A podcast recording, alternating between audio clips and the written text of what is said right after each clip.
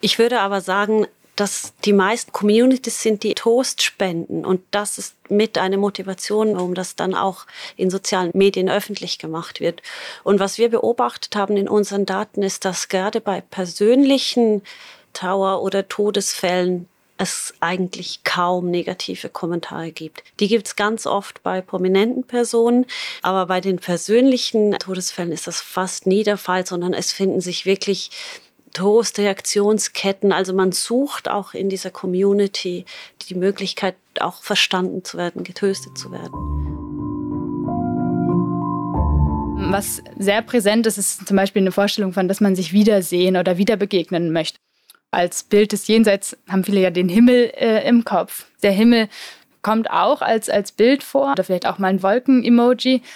Was aber noch deutlich präsenter ist, ist diese Vorstellung von oben, also dass Menschen von oben zusehen, dass sie als Schutzengel jetzt die Lebenden in ihrem Leben weiter begleiten.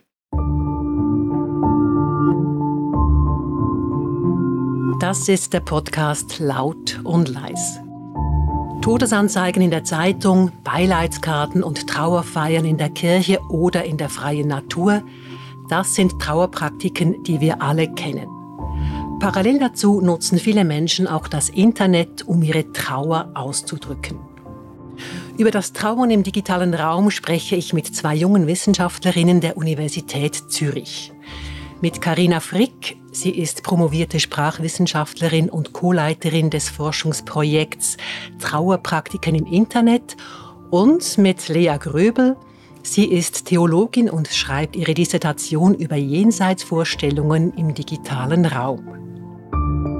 Ich bin Sandra Leis und treffe meine beiden Gäste im Andachtsraum der Theologischen Fakultät der Universität Zürich, wo regelmäßig Aufnahmen gemacht werden für Podcasts. Herzlich willkommen hier in diesem labyrinthischen Haus, in diesem Andachtsraum. Dankeschön. Danke. Lea Gröbel, du bist 28 Jahre alt bzw. 28 Jahre jung. Warum befasst du dich für deine Doktorarbeit mit Jenseitsvorstellungen im Internet? Wie du schon gesagt hast, komme ich aus der Theologie und ich würde sagen, dass es da eigentlich ein eher klassisches Thema ist oder dass auch der Tod was ist, was in Kirche und Theologie viel vorkommt. Und ich finde eben spannend, weil es da eigentlich um einen Bereich geht, der relativ konkret fassbar ist für sehr viele Menschen. Also viele Menschen kommen mit Trauer und Tod innerhalb ihres Lebens in Berührung. Und andererseits ist es auch ein Großgebiet der Theologie. Also ich finde das interessant zusammenzubringen. Und du, Karina Frick, du leitest das Forschungsprojekt Trauerpraktiken im Internet zusammen mit Christa Dürscheid. Was interessiert dich am Trauern im digitalen Raum? Ich glaube, Trauer ist eine so universelle Erfahrung, wie Lea ja eben auch schon gesagt hatte. Die meisten Menschen kommen im Laufe ihres Lebens damit in Berührung. Und mich hat einfach fasziniert, dass sich das durch diese digitalen Möglichkeiten, die sich uns heute bietet, ähm, auch so diversifiziert und ausgeweitet hat. Ich erinnere mich an, das glaube ich, 2014, als ich zum ersten Mal auf Facebook gesehen habe, wie auf einem Profil um jemanden getrauert wurde. Und das hat mich einfach gepackt. In dieser Podcast-Folge sprechen wir über drei unterschiedliche Formen des Trauerns. Also zuerst mal die klassische Form. Man trauert um einen geliebten Menschen, eine geliebte Person. Dann kommt es natürlich auch vor, dass Menschen um ein Idol trauern, beispielsweise um eine Musikerin, Tina Turner beispielsweise, wurde sehr groß verabschiedet, um einen Fußballstar, Diego Maradona, das war ein ganz großes Thema, oder natürlich eine Königin, Queen Elizabeth. Das ist die sogenannte Fantrauer. Und der dritte Aspekt, den wir hier besprechen werden, das ist die Trauer nach schrecklichen Ereignissen, also zum Beispiel Terroranschläge oder Flugzeugabstürze. Beginnen wir mit der Trauer um einen geliebten Menschen. Wo und wie kann man im digitalen Raum trauern? Karina Frick. Es gibt verschiedene Angebote, zum Beispiel Gedenkseiten, die sind so ähnlich aufgebaut wie Profilseiten in sozialen Medien. Das heißt, da hat man die Möglichkeit, ein Profil für eine verstorbene Person anzulegen, ähm, wo man dann die Geschichte der Person erzählen kann und wo andere eben auch interagieren können, also zum Beispiel eine Kerze anzünden, eine Kondolenz hinterlassen. Es gibt virtuelle Friedhöfe, wo das eigentlich im Grunde genommen ähnlich ist. Es ist dann so ein bisschen vom Design her anders aufgebaut. Also da gibt es dann zum Beispiel so verschiedene Orte, wo man diese Seiten hinterlegen kann. Also es gibt spezifische Trauerorte und dann gibt es natürlich die sozialen Medien, Instagram, Facebook, ähm, ehemals Twitter und so weiter, wo das natürlich genauso praktiziert wird. Lea Gröbel, was vermutest du, warum haben Menschen überhaupt das Bedürfnis, öffentlich zu trauern, wenn es um einen nahen Menschen geht? Gerade wenn es um soziale Medien geht, dann werden die ja teilweise wie Tagebücher oder auf zumindest einer sehr alltäglichen Basis genutzt. Und ich würde sagen, dass wenn dann ein Trauerfall geschieht und man ohnehin dort über sein Leben berichtet, dass es da auch ein hohes Bedürfnis gibt, das nicht auszusparen, sondern da dem auch einen Raum zu geben. Und andererseits gibt es auch sowas wie, ja, auch auf den sozialen Medien so Communities, wo die eigentlich dazu anregen, dass das auch dort Raum haben darf und dass man eben seinen Verstorbenen gedenkt und ähm, es wahrscheinlich dann auch das Bedürfnis gibt, in dieser Trauer, also die man ja meist als sehr schmerzlich empfindet, gesehen zu werden und das auch äußern zu können. Und ich glaube, das ist vor allem der Grund, weswegen das auch öffentlich dann passiert. Aber ist das nicht auch eine Gefahr, wenn man das so öffentlich macht bei einem Menschen, der einem sehr nahe war? Es könnte ja auch sein, dass verletzende Kommentare kommen. Ja, also es gibt es auf jeden Fall. Und andererseits ist natürlich auch immer die Frage, wie öffentlich sind diese Posts. Also mhm. wir haben äh, sozusagen keine ganz festen Marker, an denen wir erkennen können, wie viele Menschen sehen tatsächlich den Post. Also es gibt so gewisse Indikatoren, wie zum Beispiel eine Like-Angabe. Also wenn ein Post 2000 Likes hat, dann kann ich darauf schließen, es werden ungefähr 2000 Menschen gesehen haben. Andere Posts haben vielleicht aber auch gar keine Reaction, an der wir das ablesen können. Mhm. Ich würde aber sagen, dass die meisten, also Lea hat von den Communities gesprochen, dass das auch Communities sind, die eben Toast spenden. Und das ist mit einer Motivation, würde ich denken, warum das dann auch in sozialen Medien, Medien öffentlich gemacht wird. Und was wir beobachtet haben in unseren Daten ist, dass gerade bei persönlichen Trauer- oder Todesfällen es eigentlich kaum negative Kommentare gibt. Die gibt es ganz oft bei prominenten Personen. Ähm, da kommen wir vielleicht später ja, noch dazu. Da kommen wir noch drauf. Aber bei den persönlichen ähm, Todesfällen ist das fast nie der Fall, sondern es finden sich wirklich auch so ähm, wirklich Toastreaktionsketten. Also man sucht auch in dieser Community die Möglichkeit, auch verstanden zu werden, getröstet zu werden. Wir haben mehrere hundert Posts angeschaut, teilweise auch tausend, wenn man sozusagen in diese ähm, eher quantitativ-statistischen Korpora schaut. Und ähm, wenn es persönlich ist, dann findet man quasi als Irritation darunter mal sowas wie, wie Werbung als einen, einen ähm, Kommentar, der vielleicht nicht zu dem eigentlichen Trauerfall passt. Aber dass da auch, dass man angegriffen wird, dass vielleicht auch auf den Todesfall negativ eingegangen wird. Also habe ich tatsächlich noch nie gesehen. Und wenn es an dem Post erkennbar ist, dass da eine konkrete Person um wiederum eine ganz konkrete Person aus ihrem nahen Umfeld trauert. Ja, das ist gut zu wissen. Auf den Punkt gebracht, wie unterscheidet sich analoge von digitaler Trauer? Gibt es noch weitere Unterschiede? Der größte Unterschied ist sicher das gesehen werden oder eben die, die Communities oder die, die Möglichkeit, dass Personen darauf reagieren, die man vielleicht gar nicht kennt. Ich denke, das passiert in der analogen Tower seltener. Also klar, ich bin auf dem Dorf aufgewachsen. Wenn da eine Person äh, verstorben ist, sind alle in die Kirche gegangen, egal wie gut man sich kannte. Aber natürlich kennen sich auch alle so ein bisschen auf dem Dorf. Und ich glaube, das ist so ein großer Unterschied, dass man wirklich sich in einer Gruppe von Menschen befindet, die man vielleicht von denen man viele nicht kennt, aber die vielleicht ähnliche Erlebnisse hat. Und dieses Vernetzungsaspekt ist, glaube ich, auch ganz wichtig. Also vor allem äh, diese ganzen äh, Sternenkinder-Communities zum Beispiel, die leben ja auch davon, dass sich da Leute treffen, die ähnliche Erlebnisse haben. Und dann gibt es halt auch andere würde ich mal sagen, sprachliche Formen, die man dann ähm, in gewisser Weise anwenden kann. Also was wir ganz häufig beobachten, ist, dass die Verstorbenen persönlich angesprochen werden. Und ich glaube, das ist so etwas, was analog vielleicht auch gibt, aber wahrscheinlich nicht gibt vor einem Publikum. Also vielleicht mhm. spreche ich am Grab mit meinem verstorbenen Vater so ein bisschen, aber es hören ja da nicht tausende Menschen zu. Ja, und das Digital wird dann öffentlich gemacht. Genau. Also kann man sagen, dass das Digitale die Vernetzung und die Partizipation stärkt.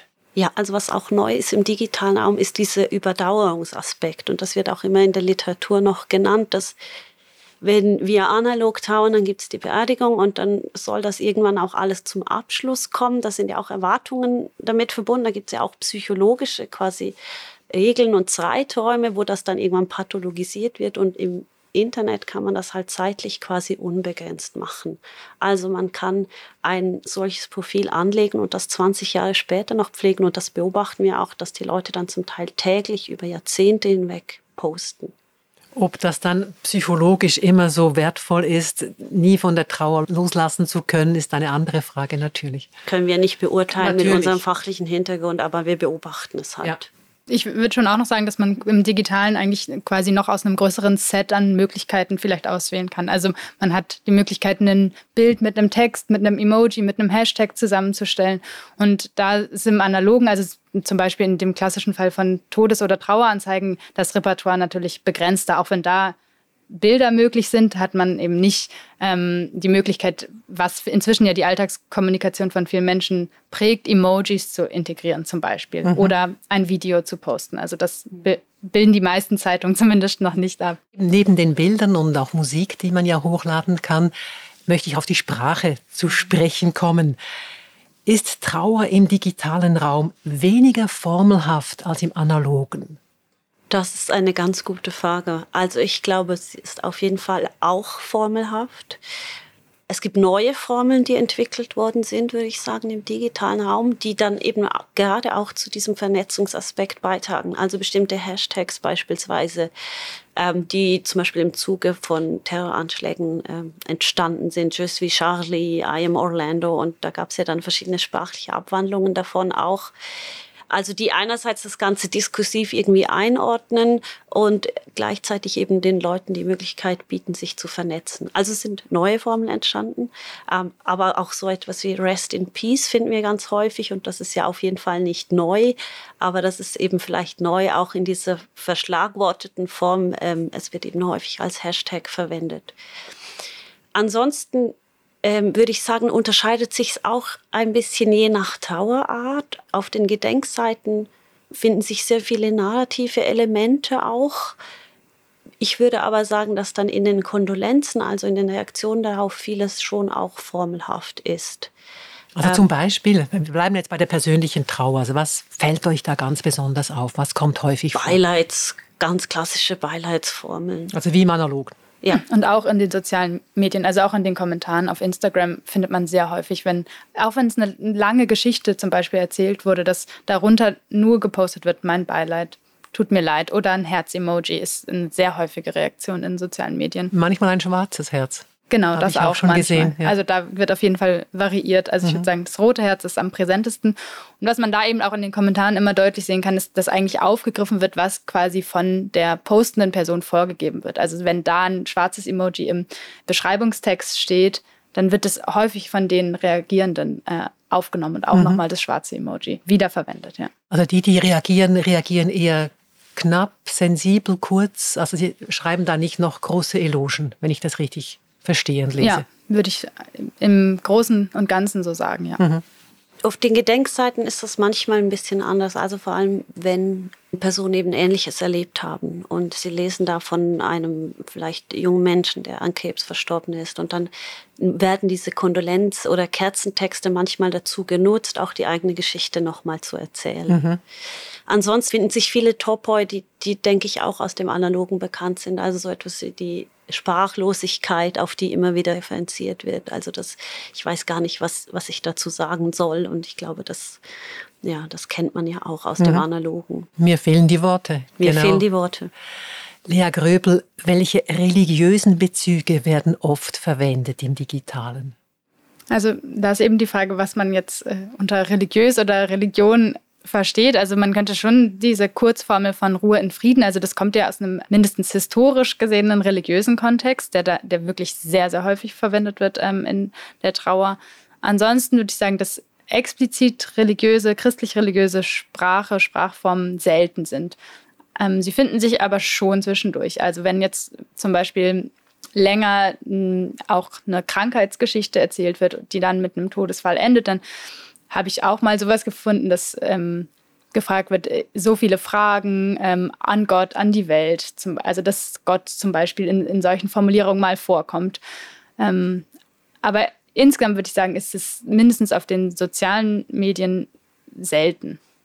Und wie ist es mit den Emojis? Also betende Hände beispielsweise oder einen Heiligenschein, das gibt es ja alles. Bei den Emojis ja. findet man die häufiger als bei einer normalen Kommunikation.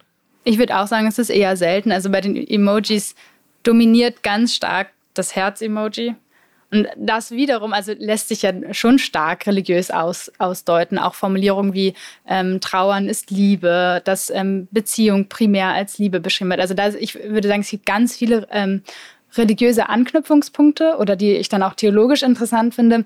Aber dass man da jetzt, sage ich mal, kirchennahe Sprache ähm, findet, also das ist dann eher wirklich von kirchlichen Akteuren ähm, die man da auch, auch auf den sozialen Medien findet, also Instagram-Accounts von Gemeinden oder Pfarrerinnen und Pfarrern.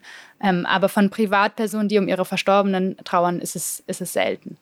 Und hast du eine Ahnung davon, wie es mit jüdischen oder muslimischen Symbolen ist? Sind die noch seltener? Ja, ich, also ich, ich muss dazu sagen, ich untersuche ja den Hashtag Trauer und der ist an sich schon sprachgebunden, also an die Klar. deutsche Sprache. Also deswegen würde ich sagen, für diesen Kulturraum, in dem ich quasi sprachlich eingeschränkt bin, dominiert das ähm, eher christliche, aber es gibt ähm, einzelne Posts, wo ich vermuten würde, dass da zum Beispiel eher eine muslimische Religiosität im Hintergrund steht. Zu jüdischem habe ich ähm, bisher eigentlich, also fällt mir kein Beispiel ein, zumindest was ich gefunden habe. Und ich könnte mir aber auch vorstellen, dass es also einerseits vielleicht mehr dann über andere Begriffe läuft, als, als man könnte nochmal unter Gedenken schauen, ob man da vielleicht äh, was anderes findet. Mhm. Ähm, ja, aber insgesamt sagen, kann ich das nicht konkret festmachen, dass da auch andere religiöse Hintergründe vorhanden sind. Du schreibst eine Dissertation zu den Jenseitsvorstellungen. Ähm, wie werden die manifest in den Posts? Ja, also das ist, würde ich auch auf eine Weise sagen, quasi meine Interpretationsperspektive, die ich an diese Posts anlege. Aber ähm, was sehr präsent ist, ist zum Beispiel eine Vorstellung von, dass man sich wiedersehen oder wieder begegnen möchte. Also da würde ich schon eine Jenseitsvorstellung, die ähm, einerseits religiös anschlussfähig ist und aber auch theologisch interessant äh, ist, äh, finden. Und was man auch findet, also so als Bild des Jenseits haben viele ja den Himmel äh, im Kopf. Und wenn jetzt der Himmel kommt auch als, als Bild vor einerseits oder vielleicht auch mal ein Wolken-Emoji. Was aber noch deutlich präsenter ist, ist eben diese Vorstellung von oben, also dass Menschen von oben zusehen, dass sie als Schutzengel ähm, jetzt die Lebenden in ihrem Leben weiter begleiten. Also da würde ich sagen, es ist schon einiges da, was, äh, wo man anknüpfen kann. Das haben wir ja auch sprachwissenschaftlich ein bisschen angeguckt, ähm, indem wir das quantitativ ausgewertet haben, wie ähm, die Referenzen sind von einem irgendwie hier unten der schreibenden Person zu einem dort oben der Person, die eben dann in diesen Posts auch angesprochen wird. Also das ist das eine, ähm, dass sie ja angesprochen wird und dass sie in diesem Ansprechen eben, ähm, was Lea gesagt hatte, in einem irgendwie in einer räumlichen Vorstellung eines oben verortet wird, während die Personen, die schreiben, die sind in der Regel hier und unten. Das und das kommt, häufig, das kommt häufig vor. Das kommt sehr häufig ja. vor. Also das hat sich so als ähm, Kollokation auch gezeigt, also als statistisch relevante ähm, Verbindung quasi. Mhm. Und auch sprachwissenschaftlich hast du vielleicht auch durchgezählt, wie häufig kommt das Wort Gott vor? Das habe ich nicht durchgezählt tatsächlich, weil ich glaube ich einfach äh, auch nicht so viel dazu sagen kann, welche Vorstellungen damit aufgerufen werden. Also was Lea gesagt hat, Himmel ist sehr häufig. Und ich glaube auch, dass diese religiösen Referenzen, die es aus meiner laienhaften Perspektive durchaus gibt, dass die eher implizit sind und dass die anknüpfen an kulturelle Trauermuster, wie wir sie halt auch einfach aus dem Analogen kennen. Also zum Beispiel das Rest in Peace bin ich überzeugt, dass viele Personen nicht genau wissen, was dahinter steckt, aber sie wissen, das gehört irgendwie in diese, in diese Kategorie, das gehört in dieses Setting mit hinein. Und also ich hab, arbeite ja eher qualitativ und ich habe ungefähr so mehrere hundert ähm, Instagram-Posts, die ich mir anschaue. Und da habe ich schon mal ge natürlich gesucht, wie oft das Wort äh, Gott vorkommt. Ach, du hast war, gezählt. Es war so im einstelligen Bereich, also wirklich sehr selten. Aber eine Beobachtung, die ich dazu vielleicht noch teilen möchte, dass ich mir schon auch vereinzelt ähm, Fahrpersonen auf Instagram angeguckt habe und dass in deren Posts, wenn sie selbst um Verstorbene trauern, also um Elternteile, Großeltern, ähm, dass auch nicht unbedingt Gott dort vorkommt. Auch bei Pfarrpersonen. Also dass es eigentlich die gleichen Formen sind, die eben ähm, Personen verwenden, bei denen ich die Religiosität nicht zuordnen kann. Und es umgekehrt aber dann quasi diese klassischen Feiertage oder Gedenktage im Kirchenjahr gibt, wie den Toten- oder Ewigkeitssonntag oder dann eben auch in Verbindung mit Ostern und Karfreitag. Also wenn die Themen Tod und Trauer kirchenjährlich aufgerufen werden, dann thematisieren sie es schon aber in der persönlichen Trauer nicht zwangsläufig. Mhm. Also es gibt auch Posts, wo das mal vorkommt, aber es gibt auch Posts, die sind mhm. quasi auf der sprachlichen Ebene nicht zu unterscheiden von Posts, bei denen eben nicht Rückschlüsse auf deren Religiosität gezogen werden können. Das sind spannende Einblicke. Mhm. Gut, dann kommen wir jetzt zur sogenannten Fantrauer. Es stirbt eine bekannte Persönlichkeit und die sozialen Medien, die füllen sich rasant mit Beileidsbezeugungen. Wie sieht Fantrauer im digitalen Raum aus? Karina Frick. Sie ist sehr präsent. Sie spielt sich auf ganz unterschiedlichen Plattformen ab, die dann auch aufeinander Bezug nehmen, würde ich sagen. Sie ist in vielerlei Hinsicht auch formelhaft. Und das finde ich eine ganz interessante Beobachtung. Menschen müssen dann auch quasi legitimieren, warum sie jetzt um diese verstorbene Person trauern. Also Wie häufig, sieht das konkret aus? Naja, also wenn zum Beispiel ähm, Lemmy von Motorhead gestorben ist, dann muss man, um quasi dann in dem Kondolenzbuch was zu schreiben, oder nicht muss man, aber das tun viele, rechtfertigen quasi ihr Fantum. Also sagen schon seit 50 Jahren ähm, bin ich Fan. Oh, das ist vielleicht jetzt in dem Fall übertrieben, aber also so eine Zeit, ein zeitlicher Aspekt spielt eine ganz große Rolle. Ähm, sie sagen, sie kennen alle Alben und ähm, es kommt dann auch zu so Spezialwissen, das da artikuliert wird. Also auf diesem Album hat er das so und so gemacht. Ähm, also es ist ganz wichtig, dass man ausweist, dass man jetzt eben legitimiert ist, darüber über diese Person ähm, traurig zu sein. Nehmen wir zwei ganz konkrete Beispiele, zwei Todesfälle, welche viele Menschen auf der Welt bewegt haben. 1997 verunfallte Lady Diana tödlich bei einem Verkehrsunfall und im letzten Jahr starb Queen Elizabeth.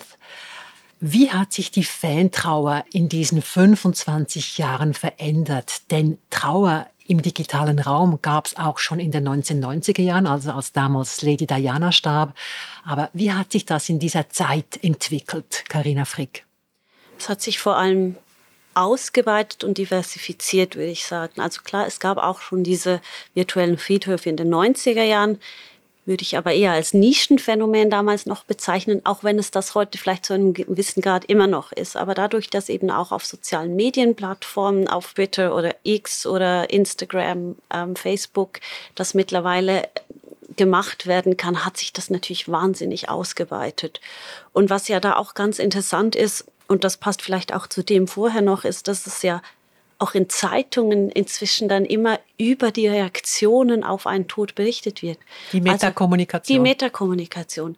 Ähm, Fans tauen um Matthew Perry, um auch ein aktuelles Beispiel zu nehmen. Oder Fans und ähm, quasi SchauspielerkollegInnen. Und dann werden die Reaktionen einfach aufgelistet. Das heißt, das ist schon eine Praktik, die auch wahrgenommen wird, die wichtig ist und die dann wieder meta-reflektiert wird. Mhm. Aber nochmal zurückzukommen, ich denke, was bei Lady Di, da gibt es auch einen schönen linguistischen Aufsatz dazu, ganz wichtig war damals, war auch die, also es wurden Kondolenzbücher beispielsweise ausgelegt, für die man sich dann anstellen und ähm, sich eintragen konnte. Und das war eine also, sehr also ganz physisch. Ganz physisch eine sehr aufwendige Sache. Da musste man dann zum Teil sieben Stunden Schlangen stehen, um das zu machen.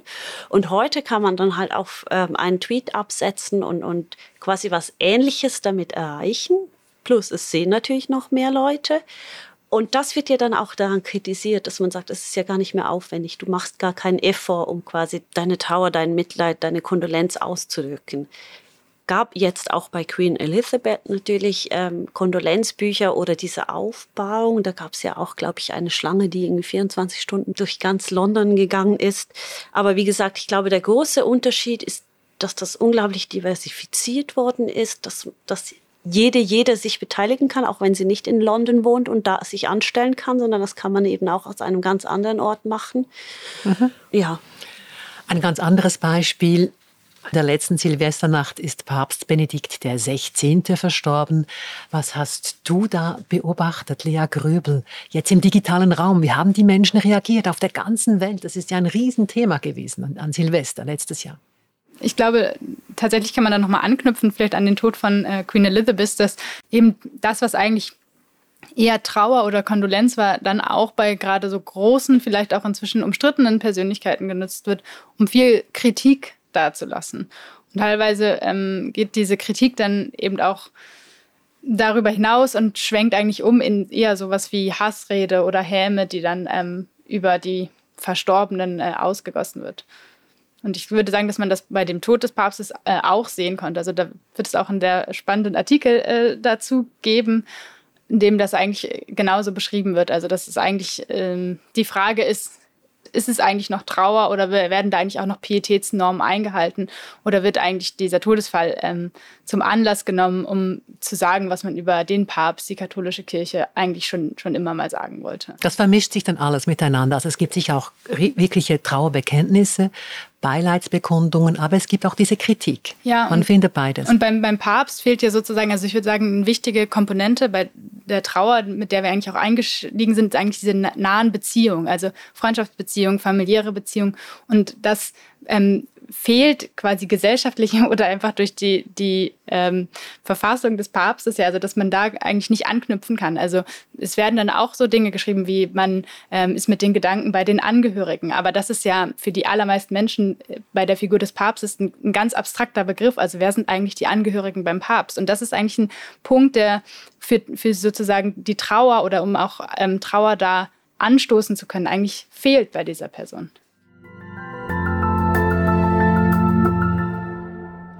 Dann kommen wir jetzt noch zur dritten Form des Trauerns, also zur Trauer nach schrecklichen Ereignissen wie Terroranschläge oder Flugzeugabstürze.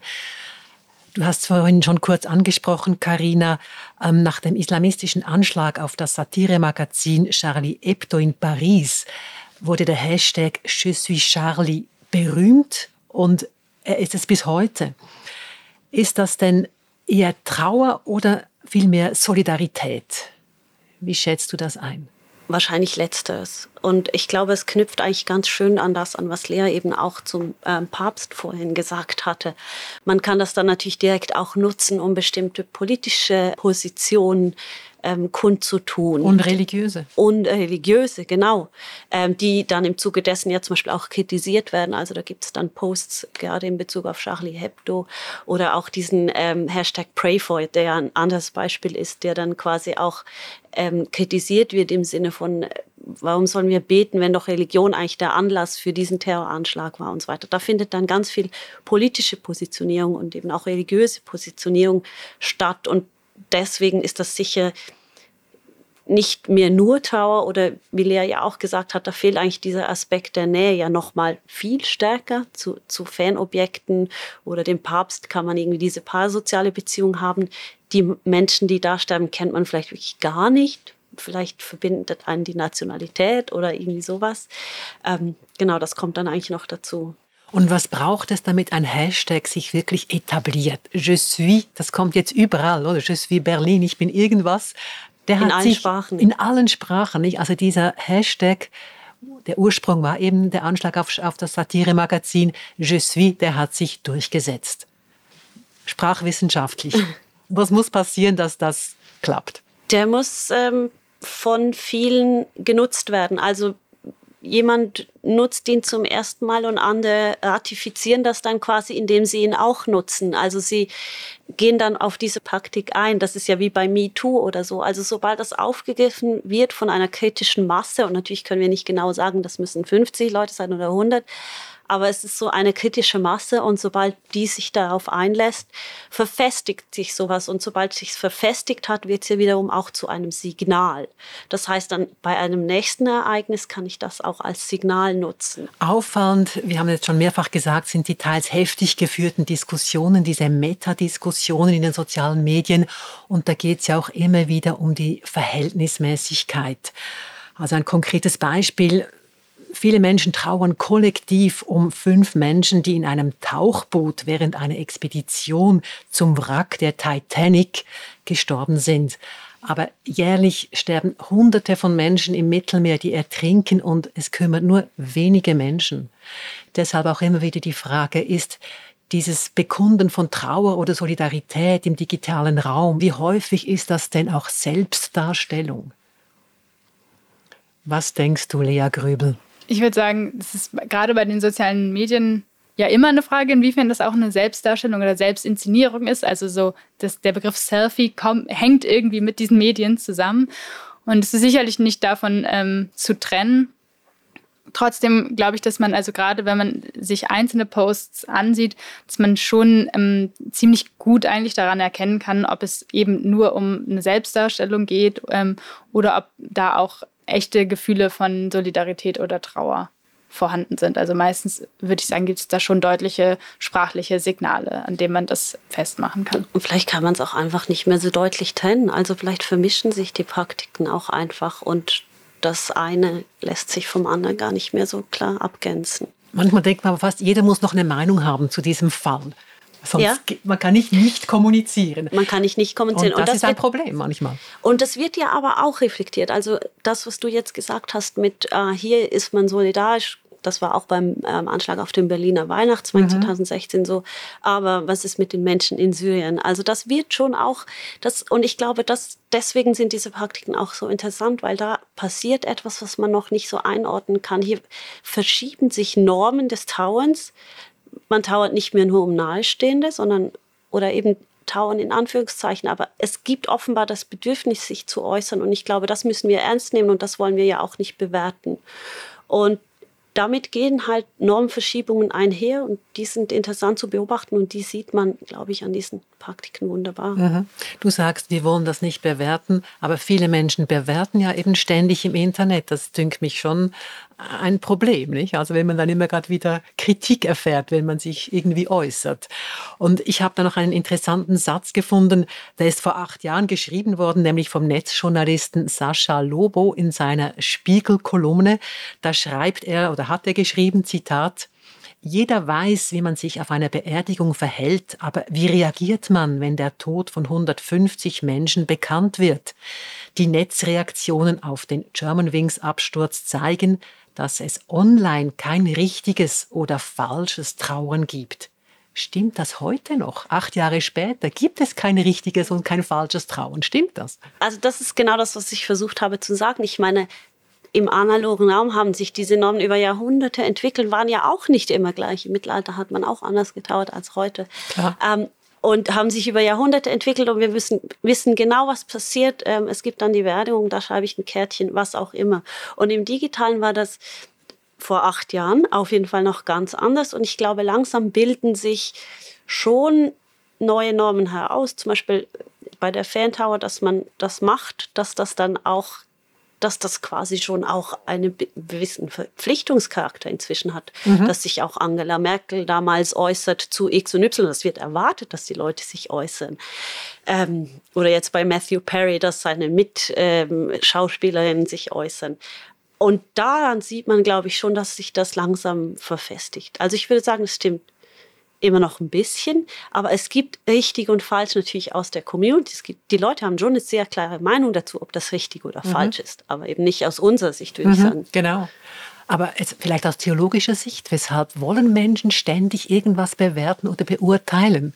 Also aus, ob ich jetzt aus theologischer Sicht so viel dazu sagen kann, bin ich unsicher, aber ich ähm, wollte da vor allem noch an, einhaken, dass ich schon denke, gerade wenn es sehr politische oder politisierte Themen sind, dass ich doch auch immer wieder beobachte, dass Menschen mit viel Reichweite auch sowas wie, ähm, ja nicht Regeln vorgeben, aber doch zumindest Empfehlungen ähm, dann auch schreiben. Also irgendwie ähm, achtet darauf, dass ihr versucht, nicht verletzend zu kommunizieren, ähm, dass ihr die Menschen nicht angreift, weil die und auch darauf aufmerksam zu machen, dass konkret von Todesfällen Betroffene sehr von Schmerz und Trauer und eben ihren Gefühlen eingenommen sind und darauf auch nochmal aufmerksam zu machen. Also ich habe schon den Eindruck, dass es ähm, äh, da inzwischen eben jetzt natürlich keinen Regelkatalog gibt, wie man sich ähm, verhält, aber schon eine Idee davon gibt, was ist ähm, Gutes oder Schlechtes, was ist Richtiges oder Falsches, ähm, trauern oder Anteil nehmen. Also und, auch hier eine Entwicklung. Und in, ich glaube, da ist das, was du vorher gesagt hast, man kann nicht nicht kommunizieren, genau der Punkt. Also wenn man sich als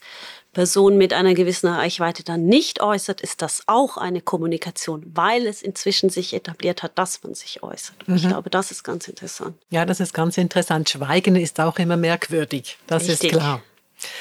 Lasst uns zum Schluss noch über eure Forschung sprechen. Ihr sagt immer wieder, ihr habt das untersucht und das und das. Ähm, mich würde schon noch Wunder nehmen, auf welchem Datenkorpus basiert eure Arbeit? Vielleicht zuerst du und dann du. Carina ähm, Frick. Gerne. Ähm, wir haben verschiedene Korpora zusammengestellt. Zum einen ist das eben ein Korpus an Gedenkseiten, wo wir von der Webseite gedenkseiten.de die Profile gecrawlt, also heruntergeladen haben. Das ist dann quasi das Korpus mit den persönlichen Towerformen.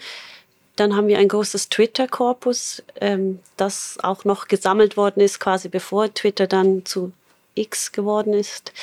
Ähm, und da haben wir ganz, ganz viele Tweets, das sind ein paar Millionen Tweets, ich weiß es gar nicht so genau, die wir nach verschiedenen Hashtags zusammengestellt haben. Und da ist so eine Mischung zwischen persönlichen, aber eben auch dieser Fan-Tower oder auch Reaktionen auf bestimmte Ereignisse oder wir haben da zum Beispiel auch ähm, sowas wie Sarggeschichten, also auch Profile, die quasi dafür auf diese ähm, Praktiken spezialisiert sind. Das ist das Zweite. Dann haben wir auch ein Medienkorpus, das sich dann damit beschäftigt, wie werden diese Praktiken eben medial im Diskurs reflektiert und Lea hat weitere Daten. Genau, und ich äh, arbeite vor allem an, an Instagram und bei Instagram ist es zumindest im Moment eben nicht möglich, das einfach massenweise ähm, abzufragen. Und deswegen suche ich da schon ganz gezielt ähm, Posts aus, wo ähm, erkennbar ist, dass eben konkrete Person um eine nahestehende Person trauert. Also weil das sozusagen mein Zugriff ist, wo ich schon ausgewählter ähm, vorgehe. Und da habe ich mehrere hundert Instagram-Posts gesammelt, von denen ich dann einige analysiert habe. Kein Verein, der jetzt äh, um einen Vereinsangehörigen trauert, sondern wahrscheinlich eine Privatperson, die ähm, um eine Angehörige trauert. Das Forschungsprojekt Trauerpraktiken im Internet wird in gut einem Jahr abgeschlossen. Wie können sich Menschen informieren, die sich interessieren für das Thema?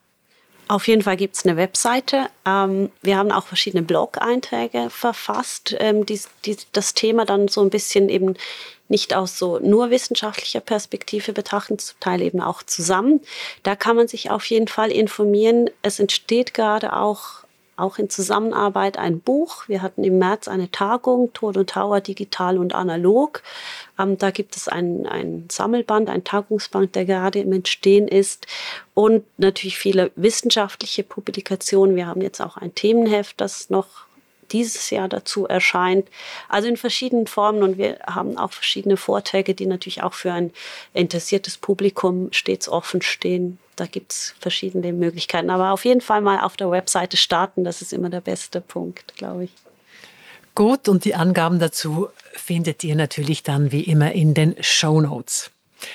Vielen Dank euch beiden für diese informativen Gedanken zum Trauern im Internet. Das war die 13. Folge des Podcasts Laut und Leis. Über digitale Formen des Trauerns habe ich mit zwei jungen Forscherinnen der Uni Zürich gesprochen, mit der Sprachwissenschaftlerin Karina Frick. Sie ist Co-Leiterin des Forschungsprojekts Trauerpraktiken im Internet und mit Lea Gröbel. Sie ist Theologin und schreibt ihre Dissertation über Jenseitsvorstellungen, die sich in digitaler Trauer äußert. Und wenn ihr, liebe Zuhörerinnen und Zuhörer, uns Feedback geben mögt, gerne per Mail an podcast.cat.ch oder per WhatsApp auf die Nummer 078 251 67 83. In der nächsten Folge von Laut und Leis geht es um die Frage, wo sind die Kirchenmitglieder und ist der Mitgliederschwund überhaupt noch zu stoppen? Darüber spreche ich mit Arndt Bünker. Er leitet das Schweizerische Pastoralsoziologische Institut, kurz SPI in St. Gallen, und forscht zur Entwicklung der Kirchen. Bis in zwei Wochen und bleibt laut und manchmal auch leise.